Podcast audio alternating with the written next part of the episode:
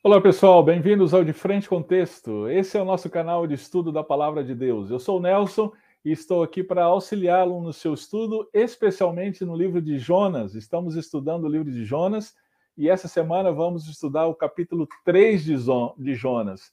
Existe algo muito interessante no Código Penal brasileiro.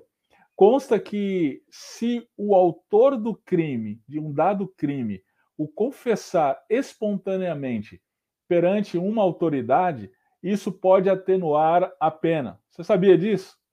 Pois é, isso é muito semelhante ao que nós veremos hoje no capítulo 3 de Jonas. A sentença foi dada. Nínive era culpada e o Senhor enviou Jonas para avisá-la que em 40 dias seria totalmente destruída. Mas algo inusitado e surpreendente aconteceu algo sem precedentes na história humana. Nunca uma potência mundial agiu dessa maneira mediante a mensagem da palavra do Senhor. Vem comigo, vamos juntos, vamos para de frente com o texto, vamos entender o que aconteceu e perceber como essa mensagem se relaciona a nós. Antes de irmos para o texto, uma vez que essas mensagens têm sido úteis para você, Deixe seu like, compartilha com mais uma pessoa. Isso ajuda o nosso canal a levar a palavra de Deus para mais pessoas. E vamos juntos, vamos crescer em torno da palavra do Senhor. Vamos juntos para de frente com o texto. Muito bem. O texto, então, Jonas 3. Abra aí a sua Bíblia, está aqui na tela também. Vamos ler.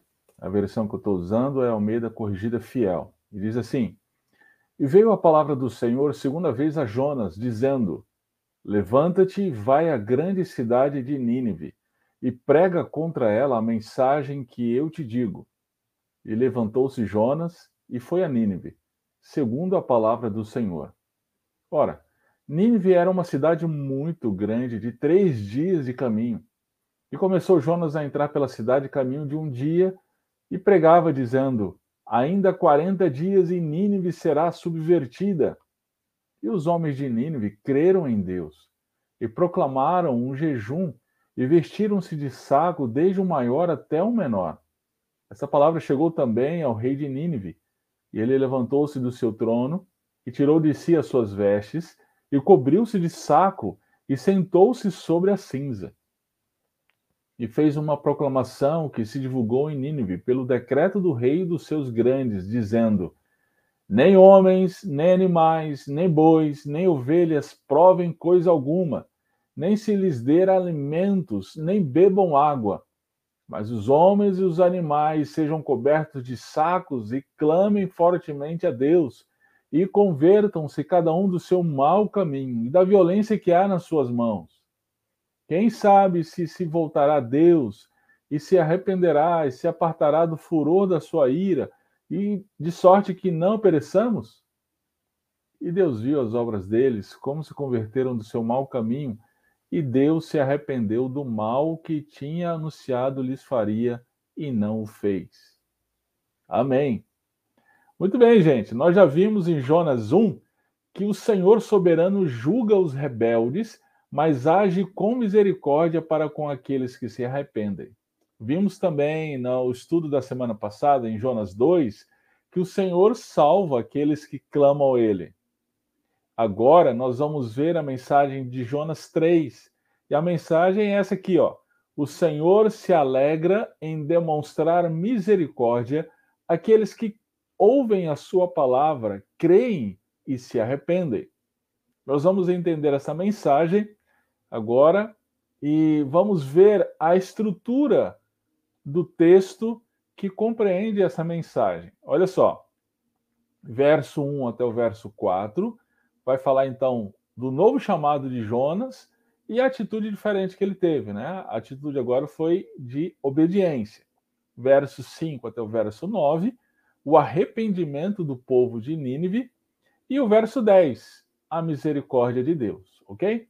Então vamos lá, vamos começar aqui pela primeira parte, o verso 1 até o verso 4.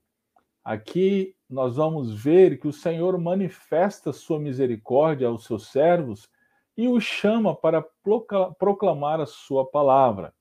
Vamos entender aqui. Olha só, vamos observar aqui no verso 1, logo de imediato. Veio a palavra do Senhor segunda vez. É interessante isso, você não acha? O Senhor manifesta aqui a Jonas a sua misericórdia mais uma vez.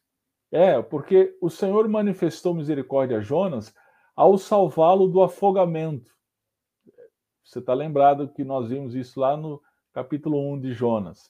E Deus também é, manifestou misericórdia a Jonas ao salvá-lo do grande peixe. Isso no capítulo 2. Agora, mais uma manifestação de misericórdia de Deus a Jonas, quando o chama pela segunda vez. Então, Jonas foi vomitado pelo peixe e, uma vez em terra, ele ouviu mais uma vez o chamado do Senhor. E outrora ele havia sido incapaz de atender ao chamado do Senhor. Isso porque o, o seu coração rebelde, portanto inapto a obedecer, o impediu de, de atender o chamado do Senhor. Ele havia sido reprovado por conta da sua indisposição em obedecer o chamado do nosso Deus. Sua atitude o levou a perder a comunhão com Deus, como nós vimos, né? Colocar em perigo a vida de outras pessoas, os marinheiros, e, por fim, terminar nas profundezas do mar. Mas era o fim? Estava tudo acabado para Jonas? Ainda não. O Senhor mostrou a Jonas a sua misericórdia. E mesmo diante do improvável, Jonas esteve novamente em terra e escutando mais uma vez a voz do Senhor. Gente, isso nos diz que o Deus de misericórdia se alegra em nos conceder um novo começo. Deus se alegra em nos levar de volta para o caminho onde nos perdemos. E ele se alegra em dizer: vamos lá, vamos começar novamente. É possível que sua família esteja destruída. Talvez seu relacionamento com seu cônjuge esteja arruinado. Talvez os teus filhos já não te tomam como referência em função dos seus sucessivos erros. Ainda assim, a história de Jonas nos traz alento. Nos traz alento porque nos mostra a misericórdia do Senhor para aqueles que recebem a misericórdia do Senhor, é possível recomeçar.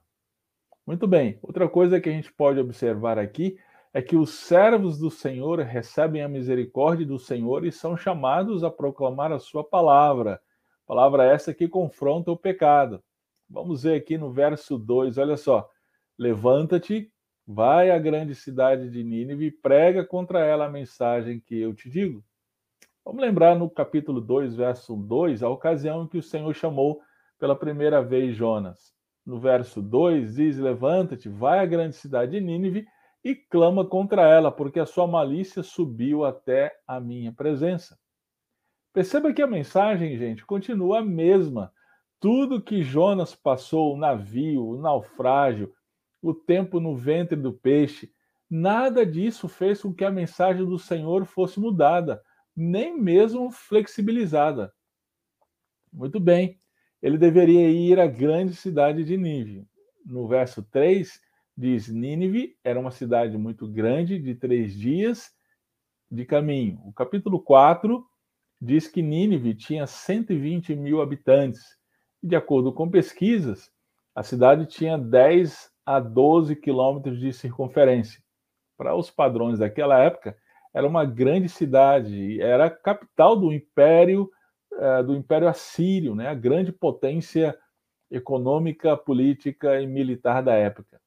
E que mensagem Jonas deveria entregar a essa grande potência? Olha lá o verso 2. Prega contra ela. A cidade de Nínive era conhecida como o centro do culto à fertilidade. A palavra Nínive é uma transliteração hebraica do nome assírio Ninus, um dos nomes da deusa Star, uma deusa assíria que também era chamada por Astarte. A gente vê provavelmente essa mesma deusa em Jeremias capítulo 7, verso 18, sendo citada como a rainha do céu. A cidade também era conhecida pela sua crueldade para com as vítimas de guerra. As pilhagens eram comuns, o terror era generalizado. E é bem interessante que é exatamente a isso que se refere o decreto do rei conclamando o povo a se arrepender. No verso 8, ele diz: Convertam-se, cada um do seu mau caminho e da violência que há nas suas mãos. A gente vai ver isso aqui um pouquinho melhor mais para frente. Bem, em função da idolatria, da violência dos assírios, Deus então levantou o seu profeta para proclamar contra ela. E a proclamação era: a mensagem que eu te dou, verso 2. Né? Jonas deveria ir à grande cidade uh, da Síria e confrontar o seu pecado e colocar diante dela toda a sua maldade. A gente vai ver mais para frente que Jonas, ele então chega na cidade dizendo: Olha, Nínive será destruída em 40 dias. Gente, a palavra de Deus ela é confrontadora. Ela é a expressão do caráter de um Deus santo, justo, reto, que abomina o pecado. Nós vemos na palavra de Deus os profetas clamando contra o pecado de Israel e também de inúmeras nações. É interessante que nos evangelhos isso não é muito diferente a gente vê Jesus proclamando contra o pecado dos líderes religiosos. Esse é o ministério profético de Jesus. Nós vemos também João Batista. Lá em Lucas capítulo 3, a gente vê João Batista clamando contra os pecados dos seus contemporâneos. Em Atos, nós vemos os apóstolos pregando contra os pecados de seus ouvintes, conclamando-os ao arrependimento. É, gente, a, o evangelho é confrontador. Antes de curar, o evangelho nos fere, porque nos mostra o nosso pecado, nos mostra o nosso próprio coração. Infelizmente, muita gente tem tentado diluir o evangelho para que seja palatável aos ouvidos sensíveis dos nossos dias. É aquela pregação do Jesus te ama e tem um plano maravilhoso para a sua vida, mas sem qualquer confronto ao pecado. A gente precisa uh, lembrar-se que a mensagem do Evangelho continua a mesma. Deus é santo e julga retamente o nosso pecado. A única forma de receber o seu perdão é sermos salvos da sua ira por meio da confiança única em Cristo Jesus, o Filho de Deus. A gente vive em uma sociedade que está colhendo os frutos de escolhas em direção ao relativismo moral. Não existe mais padrão que defina o certo ou o errado, a não ser o bem-estar pessoal. Certa vez o teólogo alemão Dietrich Bonhoeffer, ele disse o seguinte: o teste de moralidade de uma sociedade é o que ela faz com suas crianças. É exatamente isso. Uma vez que isso é verdade, e eu penso realmente que, que seja, a nossa sociedade é absolutamente imoral. É, basta a gente ver aí a ideologia de gênero tomando cada vez mais espaço na nossa sociedade. Né? Diante disso, a igreja precisa se erguer como voz profética, clamando contra a perversidade de uma sociedade sem Deus. Todavia, o que se tem no Brasil são muitas igrejas que não somente não se erguem como contraponto à maldade, mas também reproduzem a perversidade social. São pregadores do entretenimento, do enriquecimento a qualquer preço, da permissividade sexual, do elitismo e o que é pior, tudo em nome de Deus. Dessa vez Jonas agiu diferente. Ele obedeceu e proclamou a mensagem. E qual foi a reação dos assírios? O que era se esperar? numa situação como essa? Chega um profeta de uma nação estrangeira, diga-se de passagem, muito inferior em termos econômicos e bélicos, e ele chega pregando uma mensagem de destruição. O que normalmente aconteceria com esse profeta? Vamos ver, vamos ver aqui a reação dos assírios, o que foi realmente muito atípica. Verso 5 até o verso 9. Aqui a gente vai ver que a proclamação da palavra de Deus gerou fé e arrependimento nos assírios. Olha só, de acordo com o texto, a palavra de Deus, uma vez sendo proclamada pelo profeta, chegou rapidamente a todo o povo. E a reação foi realmente incrível. Foi uma reação que expressou fé e arrependimento. Olha só o verso 5. Os ninivitas creram em Deus. Essa expressão aqui é realmente fantástica. Eles creram em Deus.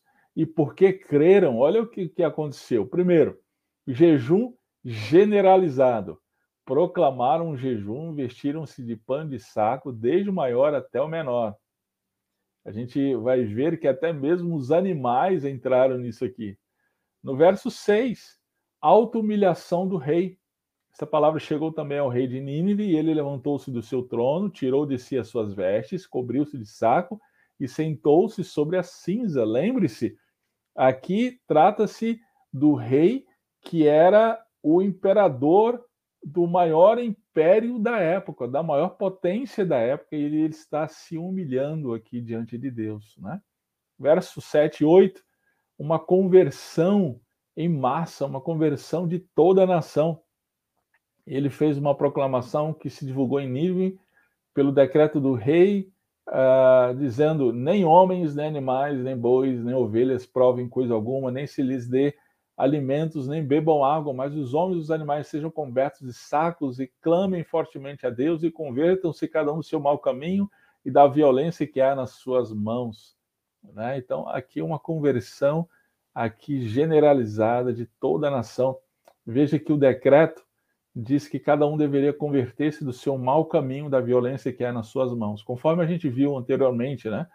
a violência praticada pelos ninivitas, pelos assírios, né, que era que eles eram típicas, né? Ah, então eles se convertem disso. Verso 9. Humilde esperança na misericórdia do Senhor. Na proclamação do rei, eles não reivindicavam nada. Isso é bem interessante, né? Eles apenas esperavam humildemente pelo Senhor. Essa reação foi experimentada pelo povo de Israel em várias ocasiões. Quando Neemias leu a lei do Senhor, por exemplo, se ajuntaram os filhos de Israel com jejum, pano de saco e traziam terra sobre si. A gente vê isso em Neemias 9.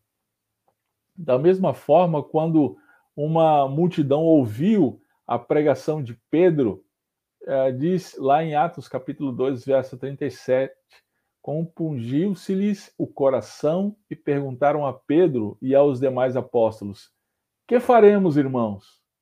Né? É, então, era também os ouvintes de Pedro se arrependendo em fé. No século XVIII, a gente vê isso com Jonathan Edwards, né? o célebre pregador.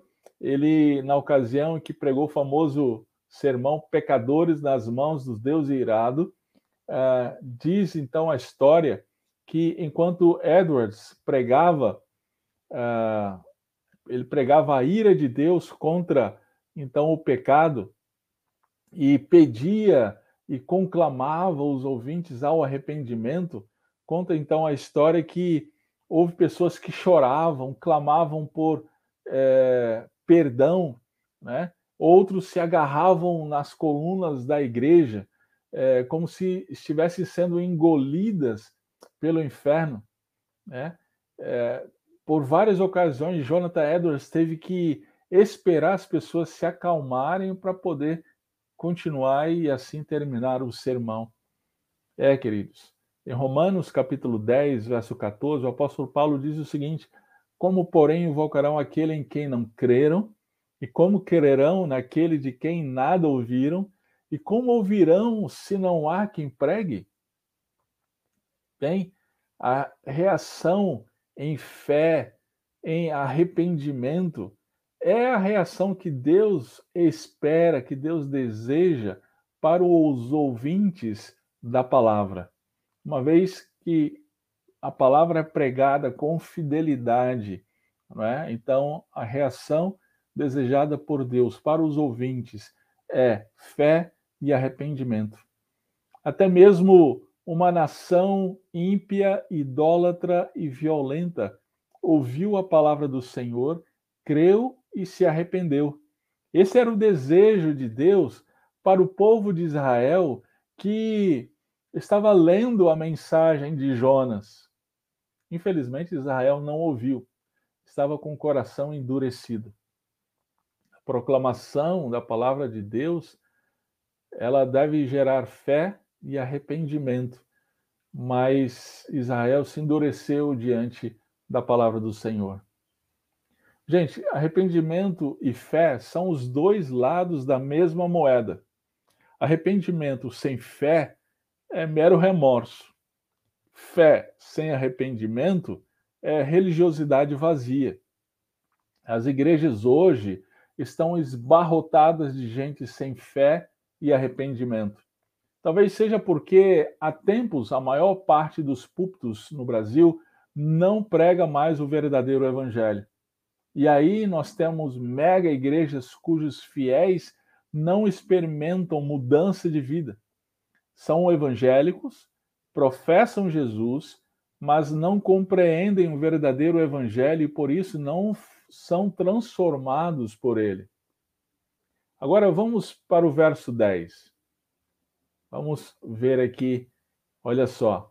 E Deus viu as obras deles, como se converteram do seu mau caminho, e Deus se arrependeu do mal que tinha anunciado lhes faria, e não o fez. Aqui, nesse pequeno verso, a gente vai ver que o Senhor se alegra em demonstrar misericórdia àqueles que se voltam a Ele.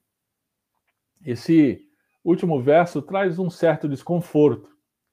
Aí a gente se pergunta, né? Deus se arrepende?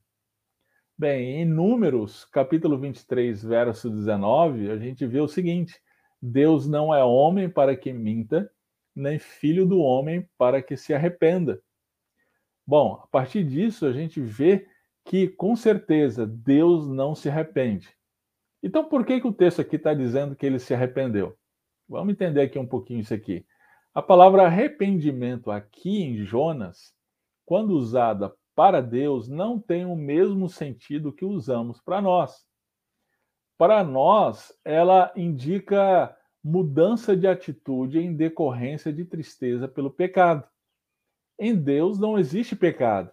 Portanto, esse sentido não se aplica a ele. O que significa é que Deus, em sua soberania, ele decide manifestar misericórdia ao invés de juízo. Deus se alegra em manifestar misericórdia àqueles que se voltam a Ele em arrependimento genuíno. É exatamente isso que diz Jeremias. Vamos dar uma olhada aqui no texto. Jeremias capítulo 8, versos 7 a 10. Diz o seguinte: No momento em que eu falar acerca de uma nação ou de um reino para o arrancar, derribar e destruir, se a tal nação se converter da maldade contra a qual eu falei, também eu me arrependerei do mal que pensava fazer-lhe. No momento em que eu falar acerca de uma nação ou de um reino, para o edificar e plantar, se ele fizer o que é mal perante mim e não der ouvidos à minha voz, então me arrependerei do bem que houvera dito lhe faria. Perceba aqui que é exatamente o que aconteceu com Nínive, com a nação assíria. Não é? Bem, Jonas, gente, nós vemos João 3,16. Por conta do pecado, todos nós perecemos. Estamos distantes de Deus, nos rebelamos contra o bom Deus e fomos expulsos de Sua presença. Mas aqueles que creem em Jesus não perecem, têm a vida eterna.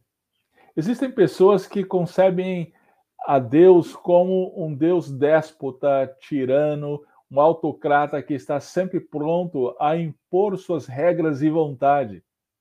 Entretanto, a partir uh, de Jonas, da mensagem de Jonas, nós vemos um Deus justo e reto que pune o pecado, mas que também é amoroso e misericordioso, pronto a estender a mão para aqueles que nele creem.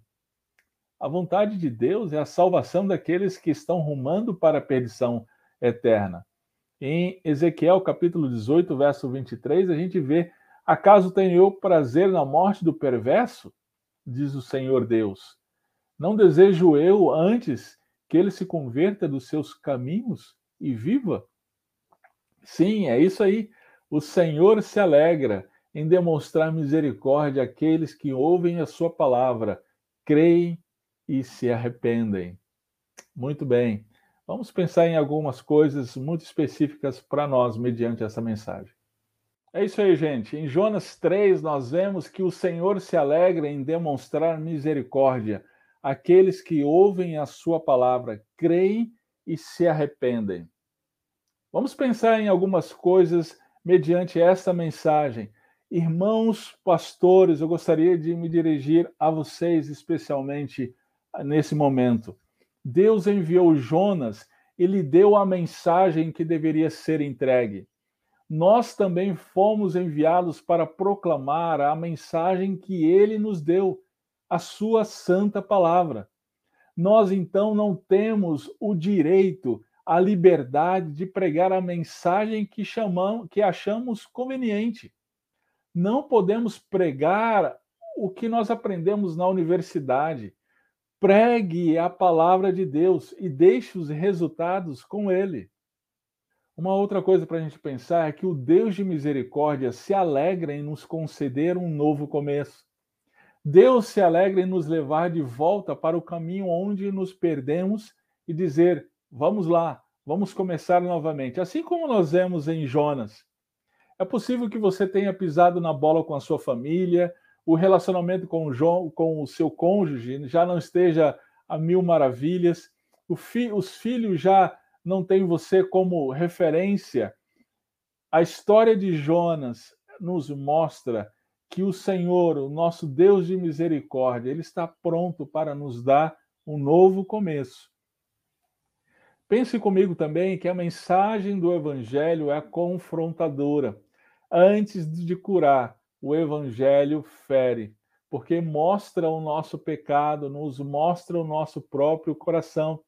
Sendo assim, infelizmente, a gente tem que pensar que o evangelho tem sido diluído por muita gente.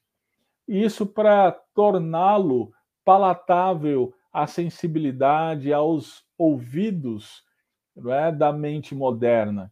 Mas ainda assim, queridos, nós devemos pregar e anunciar, continuar anunciando o verdadeiro evangelho. Doa quem doer. E aí, diante disso, nós temos que encarar uma outra pergunta. Nós temos procurado ou estamos confortavelmente acomodados em uma igreja que prega o que nós gostaríamos de ouvir? Que não confronta o pecado? Que Deus nos livre disso, não é? Bom, eu iniciei o estudo de hoje mencionando o Código Penal brasileiro. O réu confesso pode ter a sua pena atenuada. Bem, por conta do pecado, todos nós recebemos a sentença da lei, culpado. Fugimos de Deus diante disso e somos expulsos da sua presença. Nos rebelamos contra o bom Deus e por isso somos merecedores da sua ira. Mas foi exatamente por isso que o nosso bom Deus enviou o seu único filho para pagar pela nossa culpa, para aqueles que creem nele receber perdão e misericórdia. A pena, então, ela não foi atenuada, ela foi totalmente perdoada. Isso porque Jesus, o Filho de Deus, se foi homem e recebeu nele a pena em nosso lugar.